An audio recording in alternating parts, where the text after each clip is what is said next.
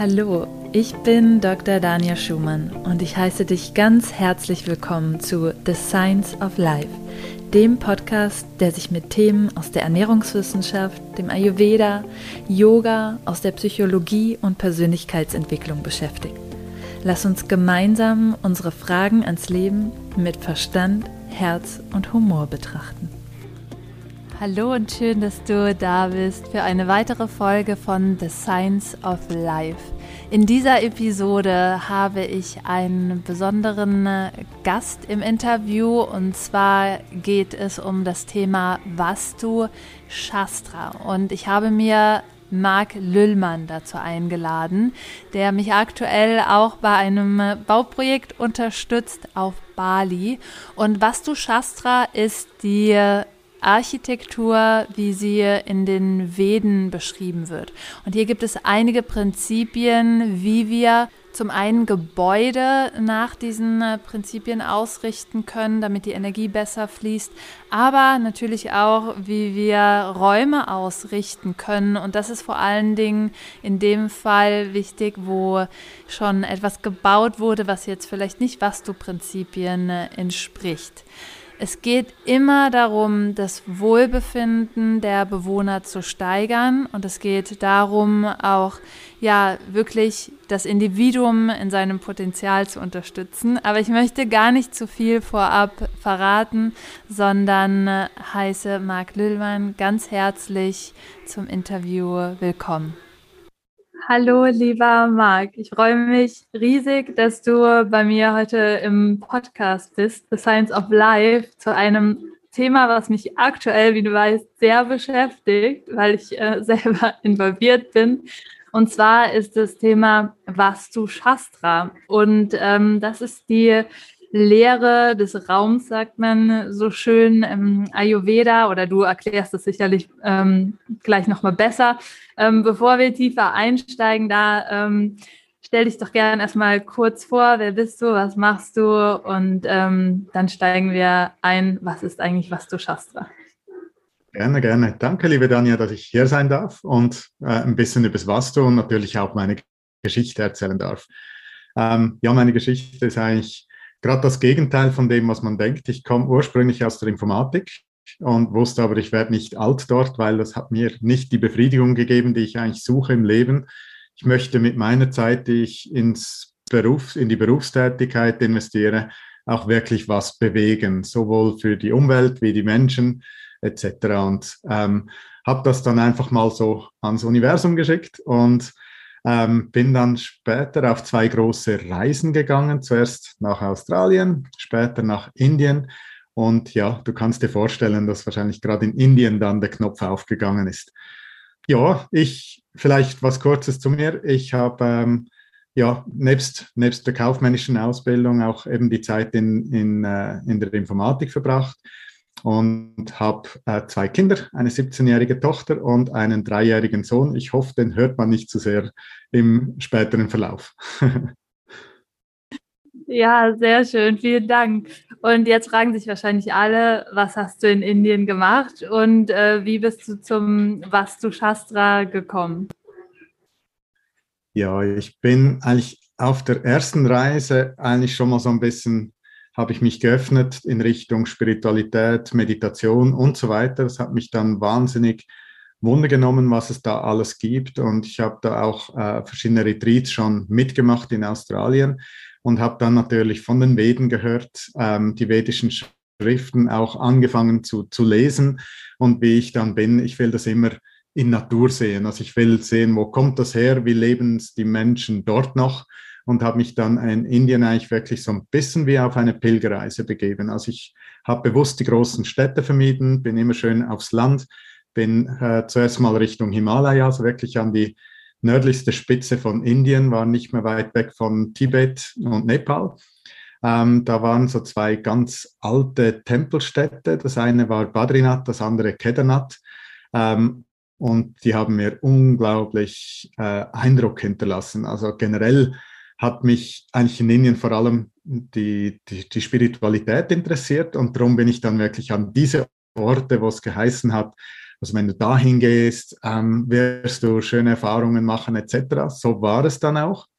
Habe sowohl im Himalaya wie aber auch ganz im Süden von Indien ähm, immer, immer wieder diese Tempelstädte besucht. Ich wusste noch nicht, was mir blüht aus dieser Erfahrung. Äh, gerade in Südindien, da gab es äh, Sri Rangam, Rameshwaram, die mir großen Eindruck hinterlassen haben, weil das einfach so, die, die Tempelstädte, die pulsierten noch so von Leben, obwohl das Jahrhunderte, wenn nicht sogar Jahrtausende alte Gebäude waren. Ähm, was hier im Westen würde man es einfach für die Touristen offen lassen, man würde Eintritt zahlen etc. Aber dort ist es gerade umgekehrt. Also die, die Inder, die Leute, die dort leben, gehen regelmäßig dort rein. Dann ist es auch eine Pilgerstätte, wo Leute aus ganz Indien und aus der ganzen Welt äh, dahin pilgern.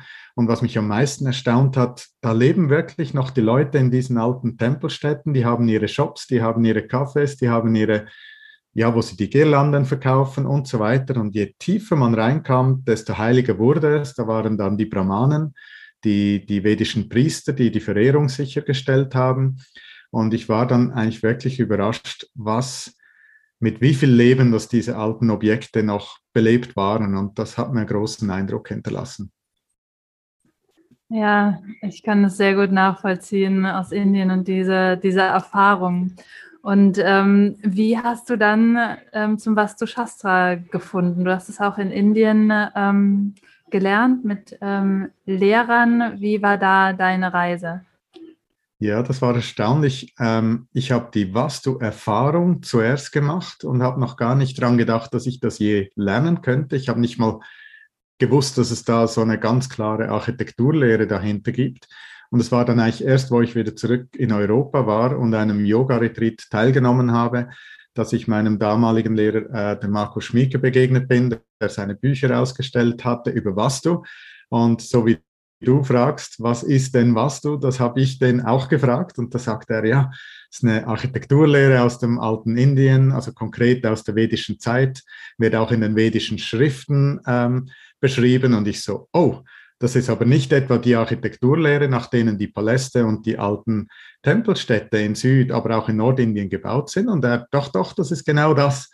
Und ich habe gesagt, du, also dann an Ort und Stelle habe ich mich eingeschrieben für diese Ausbildung. Das war im 2001, welche ich dann im 2002 begonnen habe, 2004 dann mit einem Diplom abgeschlossen habe und von dann, von da weg habe ich mich eigentlich den, immer tiefer dem Vastu verschrieben und habe dann gemerkt, irgendwann war es dann Zeit, noch tiefer reinzusteigen. Ich wollte dann wirklich so die Tradition des Vastus noch voll und ganz verstehen, was alles dazugehört, wie bei einem Bau man auch verschiedene Etappen mit einer kleinen Zeremonie durchführt, von Spatenstich bis Grundsteinlegung etc.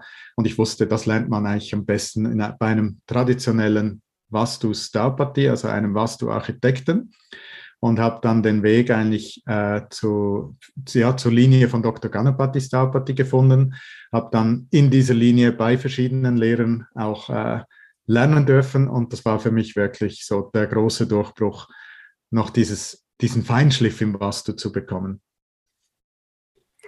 Ja, super schön. Das hört sich ähm, tief an und ähm, vielfältig und traditionell. Und da ist natürlich die Frage, okay, ähm, zum einen, ja, wie behält man diese Tradition aufrecht? Und zum anderen, wie ähm, ja, kann man vielleicht auch Räume wieder öffnen und ähm, das Ganze nicht zu, zu starr sehen. Aber bevor wir da vielleicht nochmal tiefer drauf eingehen, ähm, vielleicht erstmal, was sind Grundprinzipien vom Vastu, die es ähm, zu beachten geht? Also ne, du hast jetzt gesagt, es ist die Architektur, aber es mhm. ist natürlich auch viel mehr. Also man muss nicht von Anfang an ein Haus so bauen, sondern man kann Räume danach ausrichten, auch im Nachhinein.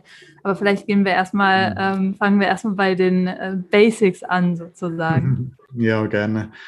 Ähm, wenn, wenn wir eigentlich ein Vastu-Objekt bauen, kann man das wirklich vergleichen, wie wenn wir ein Instrument bauen.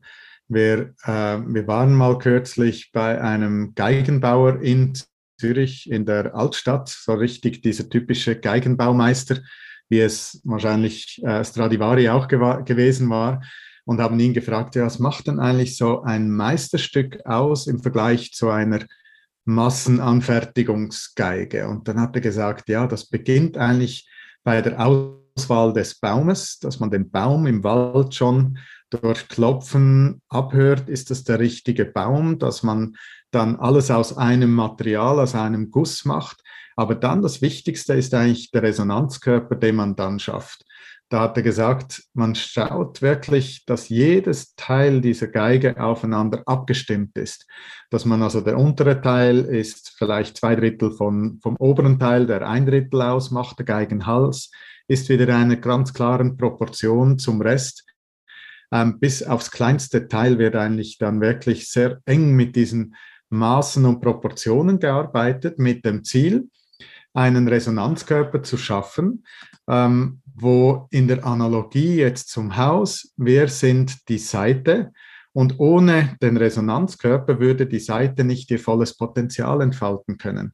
Sprich, ähm, es braucht bei der Geige den Geigenbauch, der die Seite dann, die ja vibriert, den Klang auch wirklich aus dem Vollen schöpft und den zum, zum, zum Hören bringt.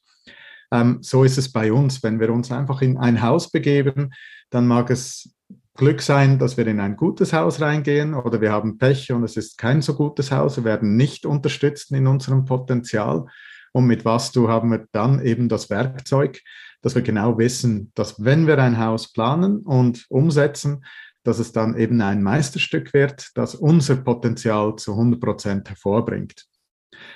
Ja, das ist so ein bisschen der Kern vom Vastu. Und dann gibt es natürlich ganz viele äh, einzelne Aspekte. Also vielleicht noch was anderes ganz Wichtiges, also zwei, zwei wichtige Sachen ist, dass unsere Vorväter, wenn die alte Gebäude gebaut haben, sei es alte Bauernhöfe, sei es aber auch Kirchen, Dome, Klöster etc., dann schaut man, kann man auf dem Google Maps und Google Earth selbst nachschauen, also die großen berühmten Gebäude, ich sage mal Kölner Dom, der Petersdom im Vatikan, der Deutsche Reichstag etc. Das sind alles Gebäude, die zu 0 Grad ausgerichtet sind, also zu, ganz exakt nach Nord, Süd, Ost, West ausgerichtet sind, weil man dann einfach mehr in die Kraft kommt und man eigentlich die Gebäude wunderbar mit Mutter Erde verbindet.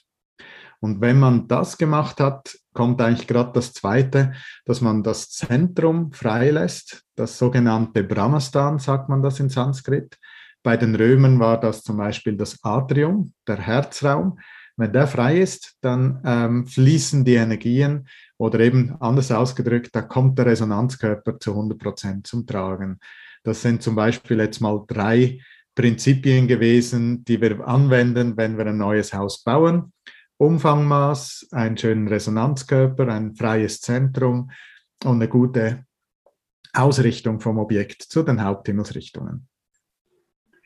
Und dann ist ja noch so spannend, dass der Bewohner auch so einen wichtigen ähm, Stellenwert hat im Vastu. Und da wird mit der ähm, Astrologie gearbeitet, beziehungsweise mit dem Geburtsdatum. Ähm, auch die vedische Astrologie ist ja sehr versiert. Ähm, wie kommt das zustande? Genau, jetzt kommt natürlich diese Ganzheitlichkeit dieser vedischen Künste äh, du hast es angesprochen, das Jyotish, die vedische Astrologie. Es kommt aber eigentlich gerade gleichzeitig auch das Ayurveda zum Zuge, indem dass wir eigentlich versuchen herauszufinden, welche Konstitution, welches Dosha hat, haben die Bewohner, die jetzt in dieses Haus einziehen. Ähm, wenn man jetzt eine Planung macht nach Vastu, berücksichtigt man eigentlich die äh, Geburtszeitpunkte aller zukünftiger Bewohner also die, die regelmäßig drin wohnen. Äh, da schaut man insbesondere auf ein sogenanntes Nakshatra, das ist ein Mondstern. Es gibt um den Horizont verteilt 27 Fixsterne und zum Zeitpunkt der Geburt war der Mond in der Nähe von einem diesen, dieser 27 Fixsterne. Man kann es ein bisschen vergleichen wie ähm, ein Sternzeichen. Es hat auch eine ganze Qualität, die dann mitkommt oder einem gegeben wird, mit auf den Lebensweg. Und wenn man das berücksichtigt, schon zur Zeitpunkt der Planung, dann baut man nicht einfach nur ein tolles Vastuhaus, das wunderbar schöne Energie hat, sondern man baut dann für die Menschen, für die Bewohner ihr ganz persönliches Zuhause, ihr ganz persönliches Nest. Da kommt oft gerade auch die Frage, ja, was ist denn, wenn jetzt das Haus mal verkauft wird oder noch nach, Nachwuchs kommt, wo wir jetzt die Geburtszeiten noch nicht gekannt haben. Da kann ich gerade wieder sagen, eben was du ist so ganzheitlich orientiert, dass jedes Was-du-Haus ein gutes Haus ist für jeden Menschen auf der Erde, aber es dann einfach noch ein ganz, so wie das, der, der Punkt auf I, noch dieser kleine Feinschliff ist, wo man das Haus dann noch ganz perfekt tuned abstimmt auf die zukünftigen Bewohner.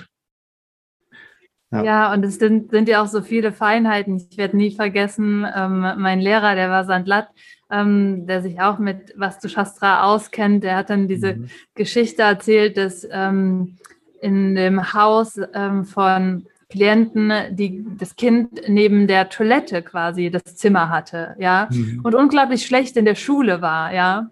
Mhm. Und allein schon dieser Wechsel von ähm, dem einen Raum, das, das Kinderzimmer, in einen anderen Raum zu verlagern, mhm. hat dazu geführt, dass sich diese ganze Situation in der Schule aufgelöst ähm, hat. Und das fand ich auch schon spannend, weil es sind manchmal so kleine Dinge, die wir auch verändern können. Oder wenn du sagst, ne, in einem Vastu-Haus wird erst gar nicht äh, das so neben der Toilette in dem Sinne gebaut oder bestimmte Dinge berücksichtigt, wo Wasser fließt und so weiter, mhm. dass ähm, diese Energien schon generell für jeden Menschen einfach durch diese Grundprinzipien, wie du sagst, äh, fließen können. Das ist so. Also das, was ich bis jetzt erzählt habe, bezieht sich natürlich vor allem darauf, wenn jemand das Glück hat, von Grund auf neu planen zu können und von Grund auf neu bauen zu können. Ähm, und die anderen Prinzipien, die dann noch folgen, die kann man natürlich in genau gleicher Weise auch in bestehenden Räumlichkeiten nutzen. Und solche Beispiele kenne ich nur zu gut. Also ich habe viele in meinen Beratungstätigkeiten natürlich auflösen können, wo zum Beispiel, also ein kleines Beispiel von einer fünf, nee, Entschuldigung, siebenköpfige Familie, die hatten fünf Kinder. Ähm, und ich habe gesehen, dass die eine, die jüngste Tochter genau im Südwesten schläft. Der Südwesten ist der Erde zugeordnet. Das ist das, man, das grobstofflichste der Elemente und kann dazu führen, dass man dort so ein bisschen in die Autorität kommt oder schlecht ausgedrückt, negativ ausgedrückt, in die Dominanz kommt. Und ich habe dann nur mal so sanft die Mutter gefragt, ja, wie, ja, wie sind denn die Kinder so und wie ist denn da die kleinste Tochter? Und sie so, ach, das sei die schlimmste. Äh, die hat die ganze Familie im Griff. Und zwar, wenn die am Sonntag äh, irgendwo hin will, dann kann die so lange stürmen, bis die ganze Familie am Schluss Ja, ja sagt und zustimmt und etwas macht, was die Kleinste wollte. Oder auch umgekehrt, wenn die Kleine irgendwo nicht hin will. Sie bringt es fertig, dass die ganze Familie zu Hause bleibt und frustriert ist. Und ich habe so gesagt, gut, vielleicht ist es jetzt der richtige Zeitpunkt, die kleine Tochter aus dem Südwesten äh, in eine andere Richtung zu platzieren, weil das eben der Ort der Dominanz ist, vor allem eben für Kinder. Äh, das, für die Eltern ist es natürlich, da kommen sie in ihre natürliche Autorität. Für die Kinder ist es aber eher ungünstig. Und siehe da, so zwei, drei Wochen später hat mir die Mutter angerufen. Wenn sie das früher gewusst hätte, die hätte das natürlich schon viel früher gemacht, dann hätten wir ganz viel, ähm, ja, sagt man, Spannung in der Familie vermeiden können. Aber sie sei froh, es überhaupt zu wissen und sei sehr dankbar, dass ich ihr das empfohlen habe, weil Jetzt sei die Tochter viel, viel angenehmer geworden, seit wir sie umplatziert haben. Solche Beispiele gibt es viele und dafür eignet sich natürlich auch die Optimierung von bestehenden Räumlichkeiten. Ja, ich denke gerade auch so an meine äh, Kindheit zurück. Mein äh, Kinderzimmer war nämlich auch genau neben der Toilette. Also ich habe quasi mit dem Kopf ungefähr neben der ähm, Toilette geschlafen, wenn man so nur die Wand ne, dazwischen mhm. ähm, nimmt. Und man glaubt es vielleicht nicht, aber ich war keine gute Schülerin in dem Sinne, beziehungsweise, dass ich mich nie gut konzentrieren konnte, auch zu Hause, ja. Und oh. ähm, ja, auch immer die Schule gut geschafft in dem Sinne, aber es war alles immer ein bisschen schwierig, weil ich mich nie hinsetzen wollte. Ne? Und mhm. so, so, viel, was man irgendwie, wenn man das vielleicht gewusst hätte, auch so im Nachhinein rückblickend, wo es vielleicht gar nicht, man identifiziert sich dann so oft mit den Energien, ja, mhm. ohne ja. irgendwie auch zu schauen, dass es ähm, anders geht. Ja, während meinem Studium war das komplett anders. Ja, da, da hatte ich eine eigene Wohnung, das Zimmer war ganz anders ausgerichtet, die Toilette ganz woanders. Ja, wenn ich jetzt so mit ein bisschen Vastu-Wissen da drauf schaue, das war viel optimaler ausgerichtet, ja, und auf einmal funktionierte das Lernen und das, ähm, ja, ähm, äh, studieren gut und ähm, dass, dass da so viele Einflussfaktoren auch ähm, von der Bauweise herrschen können. Ich glaube, manchmal kann man das gar nicht richtig greifen, aber wenn man das schon mal erfahren hat, auch ähm, ja, meinen Raum in ähm, oder meine Wohnung, habe ich einfach natürlich kann ich die Bauweise nicht ändern, aber ich habe ähm, damals einfach so ein paar Sachen auch nach was du ausgerichtet, die mhm. einfach dazu geführt haben, dass auch sich jeder gleich wohl gefühlt hat. Also jeder, der in diesen Raum getreten ist, hat sofort gesagt, mhm. oh, das fühlt sich total gut an oder das ist total, total schön hier. Und ja. genau, da möchte ich noch mal so ein bisschen einhaken. Wie kann man denn jetzt vielleicht auch ähm, Räume umgestalten, wenn man sagt, ich habe jetzt nicht nach Bastu gebaut, aber ähm, ich habe jetzt hier dieses Objekt. Wie kann ich vielleicht in der, ähm, ja, da noch mal ein bisschen mehr Fluss reinbringen? Mhm. Ja, gerne. Also das eine ist eben, es ist eine, generell mal eine Wechselwirkung.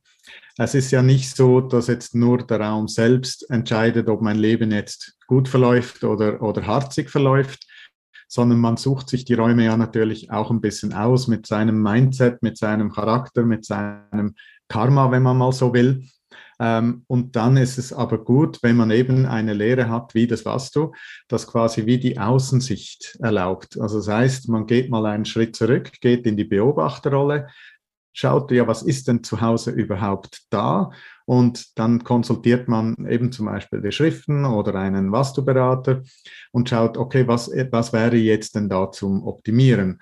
Und das ist wichtig im Verständnis, dass jetzt nicht das, was du, das ist, was mir jetzt nützt oder schadet, oder der Raum, das ist, was mir jetzt nützt oder schadet. Aber es gibt so diese, diese Beobachter, dieses Beobachterperspektive. Und wenn man die hat, Genau, dann kann man da einsteigen und mal schauen. Das Wichtigste ist eigentlich immer mal, wie ist das Zentrum? Ähm, es ist nicht immer ganz einfach, das Zentrum zu identifizieren. Wenn es aber mehr oder weniger ein schön quadratischer oder rechteckiger Grundriss ist, kann man eigentlich von beiden Diagonalen einfach mal eine Linie ziehen und findet diesen Zentrumspunkt, von wo aus man schauen kann, ja, wie ist das Zentrum? Ähm, ist es eher frei? Ist es eher blockiert? Wenn es blockiert ist, halt möglichst freiräumen. Das ist das Erste. Manchmal mache ich das in meinen Beratungen sogar mit den Kunden, wenn da irgendwelche schwere Schränke oder, oder schwere Möbel im Zentrum stehen, dass wir die an Ort und Stelle schon verschieben. Das ist eigentlich schon mal das Einfachste und Leichteste, weil ein freies Zentrum lässt die Energien fließen und dementsprechend ein blockiertes Zentrum kann wirklich auch andere Lebensbereiche Erfolg, Beruf, Konzentration, aber auch Beziehungen etc. kann es limitieren und blockieren. Und darum, das ist mal so wie ein erster Bereich, wo man den Fokus drauf legen kann. Und dann, ich habe es angesprochen, Vastu und äh, Ayurveda passen natürlich sehr gut zusammen, weil im Vastu haben wir ähnlich wie im Ayurveda die fünf Elemente, also von äh, Äther oder Raum, das ist das Feinste, aus welchem alle anderen Elemente kommen äh, Luft, Feuer, Wasser und dann Erde. Und Erde, in its, äh, Erde für sich selbst hat dann wieder äh, alle Elemente, alle anderen Elemente inhärent drin. Äh, wenn man jetzt das weiß, also ich gebe jetzt gerade mal ein paar Punkte, wo sich die Elemente gerne niederlassen. Im Zentrum haben wir das Ätherelement, das feinste, eben darum auch wichtig, dass dieses Zentrum frei bleibt. Im Nordosten hat man das Wasserelement, im Südosten das Feuerelement. Darum hat man dort gerne die Küche oder Sauna oder Heizraum oder sonst was, Technik. Ähm, Im Südwesten ist dann die Erde und im Nordwesten ist das Luftelement. Und anhand von diesen Elementen kann man jetzt auf der einen Seite schauen, ja, was bin ich für ein Dosha? Also ich bin zum Beispiel Vata Pitta. Äh, ich muss schauen, dass, dass ich nicht zu viel Luft habe. Ich hatte mal äh, in einer Wohnung gelebt, wo die einzige Schlafzimmerposition, die möglich war, genau im Nordwesten war. Und ich habe dort viel innere Unruhe verspürt. Ich als Vata Pitta Mensch, es war mir dann zu luftig. Ich war auch unglaublich viel auf Reisen. Das war ja schön, aber äh, es hat dann auch immer so diese innere Unruhe hinterlassen. Und ich weiß jetzt zum Beispiel, dass ich mir Wohn Räume aussuchen muss, wo ich ein Schlafzimmer möglichst im Südwesten, möglichst in der Erde haben kann. Ähm, so wie ein Pitta-Mensch dann vielleicht auch nicht so gut aufgehoben ist im Südosten. Generell ist das Feuer des Südostens nicht der beste Raum zum Schlafen, weil es für alle Doshas einfach das Feuer unnötig äh, aktiviert. Ähm, Samaprakriti findet man im Nordosten, da wo sonst eigentlich noch das Wasser ist. Das ist gut für viele Menschen. Oder dann eben, dass man in, in der Erde im Südwesten schläft, weil es eben dem Schlaf entspricht. Auch für eine Kapha-Person ist der Südwesten immer noch sehr gut zum Schlafen. Das ist nicht zu viel Erde, sondern man braucht so ein bisschen diese Erdung, diese Ruhe des Südwestens. Und natürlich dann in der Nähe der Süden und der Westen, wo es auch gut ist zum Schlafen. Also so von den Elementen her geht man eigentlich ran und kann schauen, okay, was passt jetzt in diese Himmelsrichtung rein und wo platziere ich zum Beispiel meinen Schlafplatz, mein Büro, ähm, wo ist die Küche? Hat vielleicht die Küche zu wenig Feuer? Muss ich da ein bisschen Feuer reinbringen mit Feuerfarben, mit Bildern des Feuers, mit Kerzen etc. Und über die Elemente macht man extrem viel in der Optimierung von bestehenden Räumlichkeiten. Super spannend, auch so dieser Bezug zum äh, Ayurveda. Und ähm, ich kann mir nur vorstellen, zum Beispiel auch als Pitta-Typ, konsequent in, äh, in einer Feuerumgebung zu sein, wie viel das auch triggern kann, was Entzündungen hm, betrifft. Ja, allein wenn Leute schon berichten, dass sie das Bett um, umgestellt haben, ja, und nicht mehr an mhm. Schlafstörungen leiden. Und mhm. genauso eben auch da mit ähm, anderen äh, Symptomen, die sich vielleicht zeigen können, die einfach aufgrund ähm, dessen sind, dass das Pita ständig gereizt wird oder das Vater ständig gereizt wird oder das Kapha eben ja noch ein zusätzlicher Schwere gewinnt. Ähm, ich glaube, das leuchtet ähm, jedem ein. Ja, man sagt ja im Ayurveda immer so wie im Innen, so im Außen mhm. Im Außen, so im Innen, ja, dass das eben nicht nur unsere Nahrung den Einfluss hat, ja, und das Wetter mhm. und die mhm. Jahreszeiten, sondern natürlich auch, ähm, ja, die Elemente, die Himmelsrichtung, ja, auch das ist äh, die Lehre, die sich da ähm, wunderbar integriert, ja. Mhm. Ähm, genau, ja, vielleicht kann. Wir haben ja die ja. erste Haut, das ist unsere physische Haut, die zweite Haut unsere Kleidung aber viele vergessen die dritte Haut äh, und das ist unser, unser Wohnraum wo, und unseren Arbeitsraum. Äh, wenn wir da keine guten Voraussetzungen haben, dann kann man noch so viel Therapie, noch so viel gute Ernährung äh, zu sich nehmen. Wenn der Wohnraum einen dabei nicht unterstützt in der Gesundheit, kann es sein, dass da die ganze Zeit immer wieder, es ist wie ein kleines Leck, es ist wie ein Ventil, wo immer die Luft rausgeht. Ja. Ja, sehr spannend. Ähm, vielleicht kannst du uns auch noch ein bisschen so aus deinen Erfahrungen ähm, teilen, vielleicht auch noch mal so ein paar Beispiele, ähm, wo man eben kleine Sachen verändern kann, die einen großen Unterschied äh, machen. Ich finde es auch immer sehr spannend, so ein paar Fallbeispiele ähm, zu hören. Eben hast du noch mal eins angesprochen, aber vielleicht auch so was Konkretes noch mal, ähm, wo du sagst, ja, das war ein ganz klarer Fall, wo einfach bestimmte Elemente nicht gepasst haben oder ähm, vielleicht auch ja ähm, die Konstitution oder ähnliches da einen mhm. großen Einfluss drauf hatte, dass so, mhm. ähm, äh, dass er nochmal so ein bisschen greifbarer wird, vielleicht auch für die äh, Hörer und Hörerinnen. Ja, also man sieht es ja oft so, die Pitta-Leute, die essen ja dann äh, noch gerne scharf, was ihnen ja aber nicht gut tut, oder? Und das ist wirklich so das Typische. Ich sehe das so oft, dass sich Pitta-Leute fast intuitiv, aber nicht auf eine gute Art und Weise sich dann eben im Südosten niederlassen. Und ich hatte mal ein Pärchen, ähm, die haben nicht zusammengeschlafen, also die haben zwei Entschuldigung, separate ähm, Schlafzimmer gehabt ähm, und die haben das eigentlich gerade vertauscht gehabt. Also da war er, der Pitta war, war ähm, im, im Nordosten und sie, die eher Vata war, ähm, war dann eigentlich, also es war wirklich genau vertauscht. Und wir haben dann ähm, das Ganze umgestellt und eigentlich optimiert dahingehend, dass er nicht mehr im Südosten geschlafen hat, sondern jetzt im Südwesten. Und sie hat auch äh, im, im Westen geschlafen, also nicht mehr so weit voneinander entfernt und natürlich auch besser der Konstitution ausgerichtet.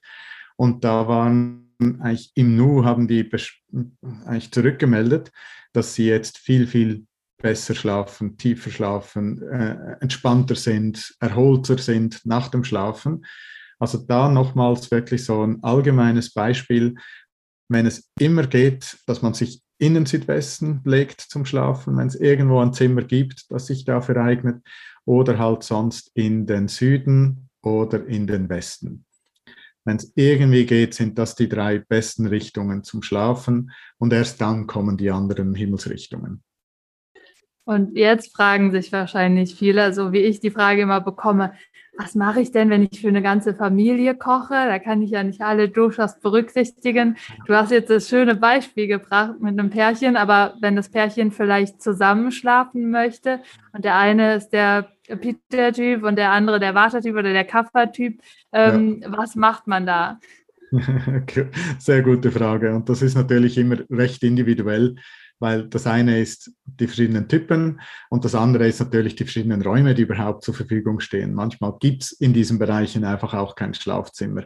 Und da muss man natürlich die bestmögliche Option finden. Ich gehe da immer ein bisschen schrittweise dran und schaue, ja, wer hat dann am meisten Probleme, also vor allem gesundheitliche Probleme und nehme äh, vollen Fokus auf die Person.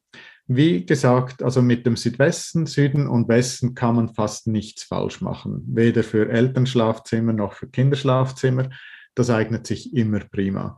Ähm, wenn man jetzt aber Kinder hat, ähm, gerade in verschiedenen Altersstufen, dann ist es eigentlich gut, dass man das älteste Kind zum Beispiel äh, in den Nordwesten legt, weil im Nordwesten halt eben dieses Luftelement Früher oder später wird das Kind ja flügge, wird selbstständig, darf dann auch mal in die große weite Welt. Äh, und dafür ist eigentlich der Nordwesten gut geeignet. So wie übrigens Nordwesten auch gut geeignet ist für ein Gästezimmer, weil auch die Fluktuation, die Bewegung der Luft eigentlich gut ist für ältere Kinder oder auch Gäste, die kommen und gehen.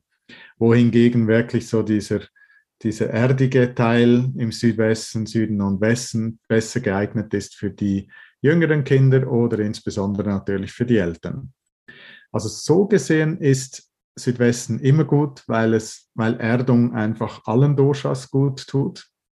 Ähm, und nachher muss man sehr individuell rangehen, wo platziert man jetzt die einzelnen. Kinder sind auch gut im Norden und im Osten aufgehoben.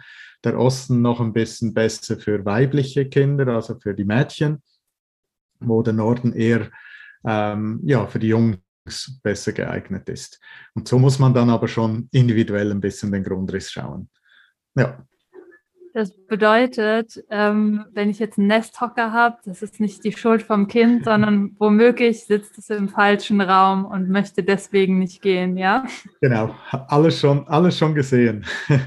und kaum platziert man die um, ist es dann plötzlich soweit, oh, da ist eine Freundin gekommen, oh, ich möchte mit der Freundin zusammenziehen oder was. Ähm, es geht dann plötzlich von ganz alleine, ohne dass man da noch groß was machen muss. Ja. Sehr gut. Ähm, um jetzt mal so eine Vorstellung für diejenigen zu bekommen, die zuhören und fragen, okay, wie gehe ich sowas überhaupt an? Wie sieht es aus? Welche Zusammenarbeitungsmöglichkeiten gibt es äh, mit dir? Welche Optionen habe ich da? Du ähm, kommst, richtest Räume aus, beziehungsweise kann ich das Haus auch von Grund auf äh, mit dir planen? Vielleicht erzählst du da noch mal ein bisschen was, mhm. ähm, genau, wie die Zusammenarbeit ähm, entsteht, wie nach was du gearbeitet wird, was es braucht überhaupt. Ja, also es gibt eigentlich drei Formen der, äh, wie, wie man da einsteigen möchte. Das eine hast du angesprochen, wenn man das Glück hat und man kann von Grund auf neu bauen, dann ist es wichtig, also da möchte ich was ganz Wichtiges mitgeben, dass man so früh wie möglich das Wasser mit einbezieht.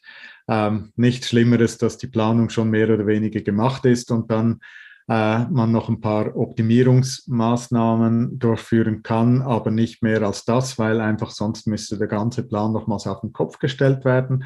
Eigentlich sogar besser, weil, wenn man das Wasser schon berücksichtigt bei der Grundstücksauswahl, weil auch da gibt es ganz viele Prinzipien, die wirken.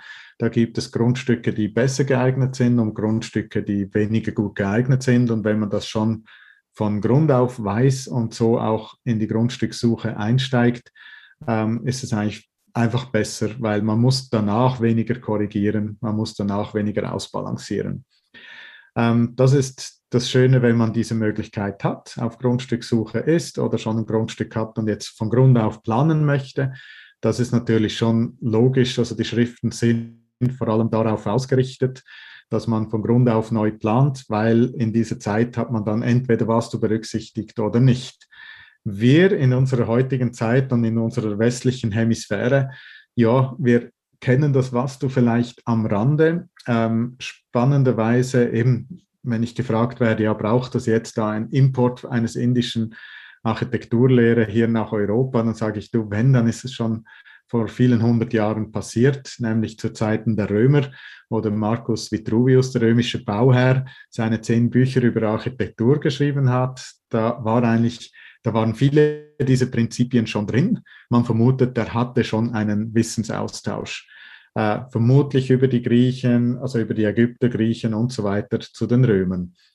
Ähm, und Dennoch sind natürlich unsere heutigen Mehrfamilienhäuser und Einfamilienhäuser selten nach Vastu geplant. Und dafür habe ich dann die Vastu Wohnberatung oder natürlich für Geschäftsräumlichkeiten auch die Vastu Geschäftsberatung. Da kann man eigentlich, dann nimmt man das, was da ist und macht ein Reverse Engineering, also man bringt eigentlich das, was da ist, so weit nah ans Perfekte wie nur möglich. Das heißt, man beginnt eigentlich mal von der Ausrichtung des Hauses. Wie ist, die, wie ist das Haus ausgerichtet? Was bedeutet das? Wo sind die Elemente platziert? Entsprechend der Elemente, wo sind jetzt die optimalen Raumfunktionen? Gibt es vielleicht die Möglichkeit, Küche an einen anderen Ort zu setzen? Gibt es die Möglichkeit, den Haupteingang zu verlegen? Vielleicht gibt es zwei Eingänge. Der eine ist als Haupteingang äh, bis jetzt benutzt, aber vielleicht kann man ja den Nebeneingang zum Haupteingang machen. Also ich gehe zuerst mal von der physischen Ebene ran, schaue, was möglich ist, physikalisch zu ändern, also baulich zu ändern und gehe dann immer feiner. Also es geht dann wirklich so weit neben Raum optimal platzieren bis zum Möbel. Wo sind die Möbel? In einem Raum am besten aufgehoben? Also wie stelle ich den Schreibtisch, in welche Richtung schaue ich, wie platziere ich das Sofa, wo den schweren Schrank, wie das Bett? Und so weiter. Und dann geht es eigentlich nochmals eine Ebene feiner, wo wir Farben und Edelsteine nutzen, entsprechend den Himmelsrichtungen, um nochmals äh, die Vastu-Energie zu nutzen, zu optimieren und eigentlich die feine, ganz feine Energie auch noch nutzbar zu machen. Elemente nicht zu vergessen, also ich arbeite auch viel eben mit Öllampen, Kerzen, mit Farben des Feuers, mit Farben des Wassers, mit Wasserschalen, e-, eventuell auch ein Wasserspiel oder sonst was. Also da gibt es dann wirklich von grob bis fein unglaublich viele Möglichkeiten, die wir in einer Vastu-Wohnberatung und Vastu-Geschäftsberatung anwenden.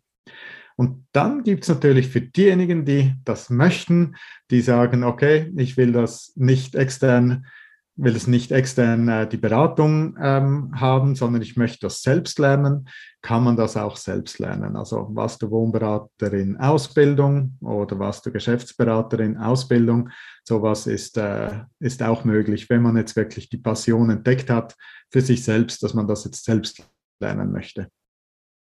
Das heißt, das bietest du auch an, dass du Leute dann wirklich darin ausbildest, das ja. ähm, zu lernen. Genau.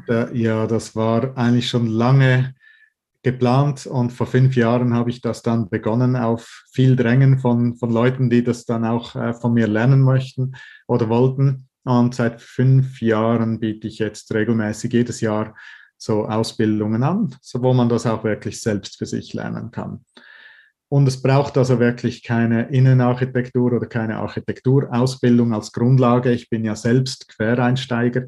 Eben mittlerweile habe ich auch ein CAD. Mittlerweile einfache Gebäude könnte ich mir jetzt auch planen.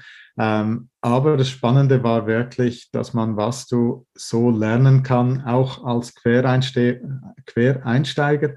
Und so gebe ich das auch weiter ähm, an die Ausbildungsteilnehmerinnen und Ausbildungsteilnehmer.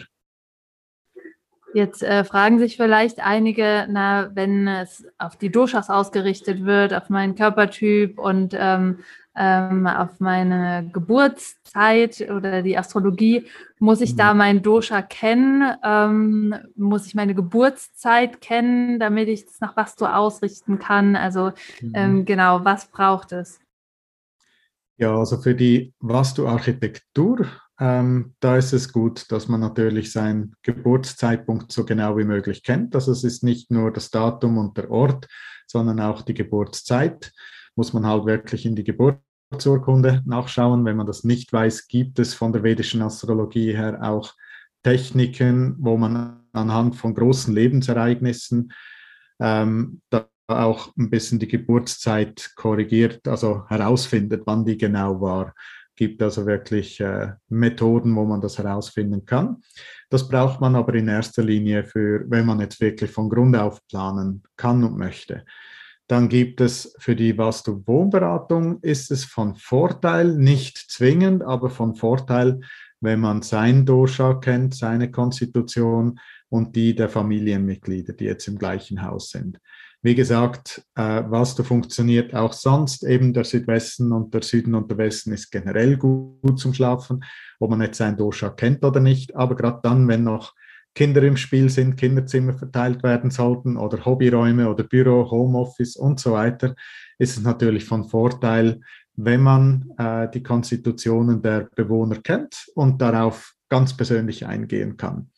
Ein bisschen ein Auge habe ich auch entwickelt. Ich bin aber immer froh, wenn das dann wirklich ein, eine Ayurveda-Expertin oder eine Ayurveda-Experte äh, ein bisschen tiefer analysiert hat. Ja, ja super. Ähm, genau, vielleicht können wir noch mal so ein paar Basics zum Schluss äh, festhalten, ähm, um alle, es war mhm. jetzt viel Information, noch mal so ein paar Grunddinge äh, äh abzudecken, was äh, wichtig ist. Und ähm, genau, dann natürlich auch, wo wir dich finden und ähm, wie wir ähm, mit dir zusammenarbeiten können. Hm. Ja, also eben, man spürt es vielleicht, Vastu ist ein Riesengebiet, also ähnlich wie Ayurveda und Jyotish, man kann zwölf Jahre lernen und hat noch lange nicht ausgelernt. Darum ist es auch schwierig, natürlich jetzt viele der Prinzipien in kondensierter Form in so einem äh, Podcast auch wiederzugeben. Äh, auch volles Verständnis von meiner Seite, wenn jetzt einfach nur einzelne Happen hängen bleiben und nicht gerade äh, ein Gesamtbild entstanden ist. Ich kann aber vielleicht ein paar wenige einfache Prinzipien nochmals äh, zusammenbringen. Das Zentrum hat im Vastu ein ganz hohes Gewicht. Das ist der Herzraum. Von daher kommt eigentlich so ein bisschen die Energie, die, die in alle Richtungen äh, ausbricht, in alle Richtungen fließt. Und darum ist das Zentrum sehr wichtig, das irgendwo freizuräumen. Äh, man kann das machen, so weit wie man kommt. Manchmal gibt es aber auch Treppen, Wände, Toiletten und so weiter im Zentrum, die man jetzt einfach nicht wegräumen kann. Und da eignet sich ähm, schöne, harmonische und ich sage mal im Sanskrit, ein Sanskrit-Wort Satvish, was so viel heißt wie tugendhaft oder ruhige Musik weil Musik ist ganz eng mit dem Ätherelement verbunden und das Ätherelement ordnet ja vom Zentrum her in alle Richtungen. Und wenn man jetzt ordnende Musik, ruhige, schöne Musik spielt, Meditationsmusik oder diese klassisch indischen äh, Raga-Stücke abspielt, dann hat das einen guten Effekt auf den gesamten Raum. Also es ist nicht zu unterschätzen, welche Kraft Klang hat und dass man halt bewusst auch äh, so ein bisschen diese ruhigen Klänge mit in, in den Wohnraum nimmt. Ähm, was anderes Schönes ist, ein Raum ist im Vasto immer ein lebendiges Wesen. Also so, sobald vier Wände und ein Dach drüber gebaut werden, entsteht aus dem Verständnis von Vastu ein lebendiges Wesen, das eben einen, einen Herzbereich hat, das pulsiert, das mit Leben gefüllt ist. Und es ist schön, mit diesem Raum in Beziehung zu treten. Also man kann mit dem kommunizieren, man kann den schön anziehen, schön schmücken, schön schminken, wie man so will, mit schöner Kunst, mit schönen Möbeln, mit einer schönen Innenarchitektur, mit einer schönen Inneneinrichtung, kann man dem Raum viel Aufmerksamkeit geben. Man kann sich auch wirklich bedanken für die Zuflucht der unser Haus oder unsere, unsere Wohnung uns schenkt und wirklich so in Beziehung treten. Und mit in Beziehung treten gibt es noch was ganz Schönes, das man eigentlich regelmäßig machen kann. Man putzt ja sein Haus oder seine Wohnung regelmäßig äh, auf der physischen Ebene. Jetzt kann man, sobald geputzt ist, auch noch feinstofflich reinigen, indem dass man eine kleine Räucherzeremonie macht. Entweder mit einem Räucherstäbchen oder wirklich so mit einer Räucherschale, mit einer Kohletablette, wo man verschiedene Harze drauf gibt und wirklich zum Beispiel einmal in der Woche halt wirklich durch die ganze Wohnung, durchs ganze Haus geht und Energien, die sich gerne hinter Türen, unter Schränken, überall da, wo sich die Spinnnetzen äh, bilden, da lässt sich ja auch die Energie, manchmal stagniert sie da ein bisschen und das kann man so über solche Räucherzeremonien ein bisschen ins Fließen bringen. Und vielleicht noch ein schöner Punkt so zum Abschluss. Der Haupteingang ist immer ganz wichtig im Vastu. Normalerweise, wenn jetzt gebaut ist, hat man wenig Möglichkeiten, den Haupteingang zu optimieren. So oder so, ob der Haupteingang gut oder schlecht ist. Man kann zusätzlich den Haupteingang stärken, indem man den Eingangsbereich hell und einladend gestaltet, da auch Ordnung hält, also einen schönen Schuhschrank, wo man die Schuhe verstaut und nicht alle nur rumliegen lässt. Und dann noch was ganz Persönliches. Ähm, du ist komplett ähm, von jeglicher Spiritualität und Religion gelöst. Was du sagst einfach, wenn man beim Betreten des Raumes auf etwas schaut, das für einen selbst einen erhebenden Charakter hat, sei das jetzt für die einen eine, eine Buddha-Statue, für die anderen ist es ein Heiligenkreuz, für andere ist es vielleicht einfach ein schönes Symbol oder irgendwas, das ist komplett individuell, aber dass man beim Betreten des eigenen, der eigenen äh, Wohnung oder des Hauses daran erinnert wird, dass ich jetzt meinen eigenen Sacred Space im Englisch, also meinen heiligen Raum betrete. Ähm, für das eignet sich so ein Objekt. Es kann ein Bild sein, es kann aber auch eine Statue sein, eignet sich prima, dass man beim Betreten des Raumes einfach daran erinnert wird. Das waren so ein paar einfache und vor allem allgemeingültige Tipps. Wir werden aber noch ein, äh, Link verlinken, wo wir das auch zur Verfügung stellen, so ein bisschen als PDF, dass man das jetzt nicht alles nur äh, sich erinnern muss, sondern dass man das nochmals zusammengefasst hat. Genau, das haben wir im Vorfeld ähm, besprochen, dass du da einen Link zur Verfügung stellst, wo ähm, ihr euch, liebe Hörerinnen und Zuhörerinnen, äh, eintragen könnt, um das PDF runterzuladen, kostenlos und ähm, dann nochmal die wichtigsten Prinzipien im Überblick habt, was das Bastu ähm, anbelangt. Wo finden wir dich? Auch das verlinken wir natürlich nochmal, aber auf welchen Kanälen bist du zu erreichen? Genau. Mittlerweile fast überall, aber die Hauptkanäle ja logischerweise die Webseite, wo man sich eben auch eintragen kann für den Newsletter, den ich empfehle. Ich spamme nicht, ich komme fast nicht dazu, aber wenn ich was mitzuteilen habe, ist es meistens ganz spannend. Ähm, gleichzeitig ist es natürlich auch Facebook und Instagram. Das sind in der heutigen Zeit halt auch die Kanäle, wo man noch, noch häufiger mal was liest oder mal was sieht von mir, ähm, wo ich auch viele kleine Wissenshäppchen abgebe, wo man jetzt so eben auf was man schauen kann im eigenen Bereich. Und dann natürlich bin ich über die üblichen Kanäle von Telefon, E-Mail, LinkedIn, ähm, auch WhatsApp etc. bin ich erreichbar und das ist dann eigentlich alles verlinkt. Super, wir verlinken auf jeden Fall nochmal die sozialen Medien und die Webseite und natürlich auch den Link ähm, zum PDF.